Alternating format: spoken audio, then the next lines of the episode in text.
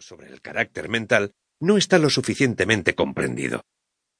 Yo no voy ahora a escribir un tratado, sino que prologo únicamente un relato muy singular con observaciones efectuadas a la ligera. Aprovecharé, por tanto, esta ocasión para asegurar que las facultades más importantes de la inteligencia reflexiva trabajan con mayor decisión y provecho en el sencillo juego de damas que en toda esa frivolidad primorosa del ajedrez. En este último, donde las piezas tienen distintos y raros movimientos con diversos y variables valores, lo que tan solo es complicado se toma equivocadamente, error muy común, por profundo.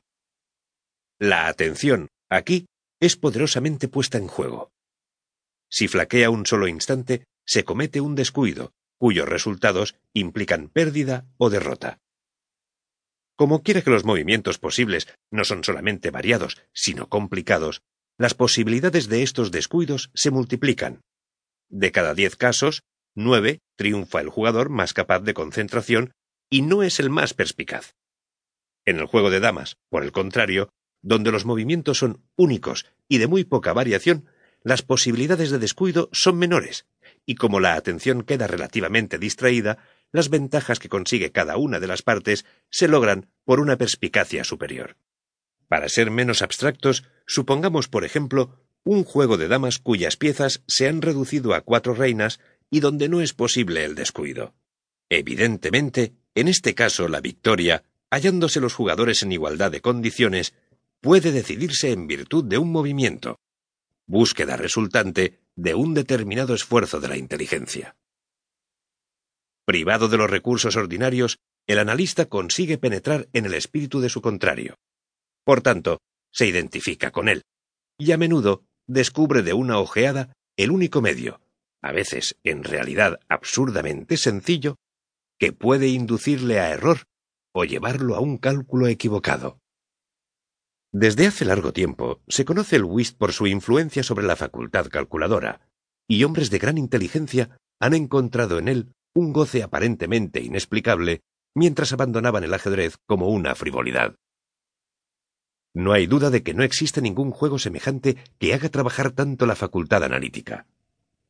El mejor jugador de ajedrez del mundo solo puede ser poco más que el mejor jugador de ajedrez.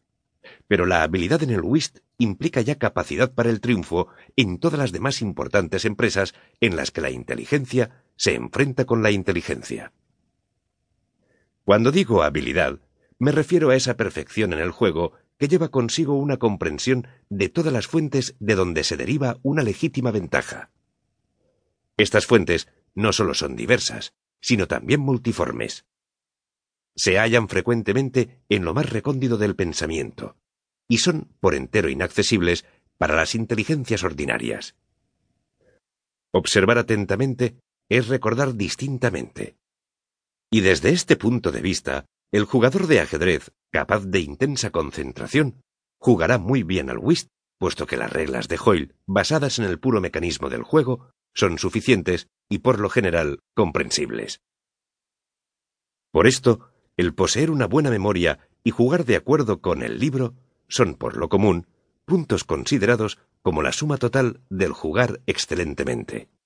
Pero en los casos que se hallan fuera de los límites de la pura regla, es donde se evidencia el talento del analista. En silencio, realiza una porción de observaciones y deducciones.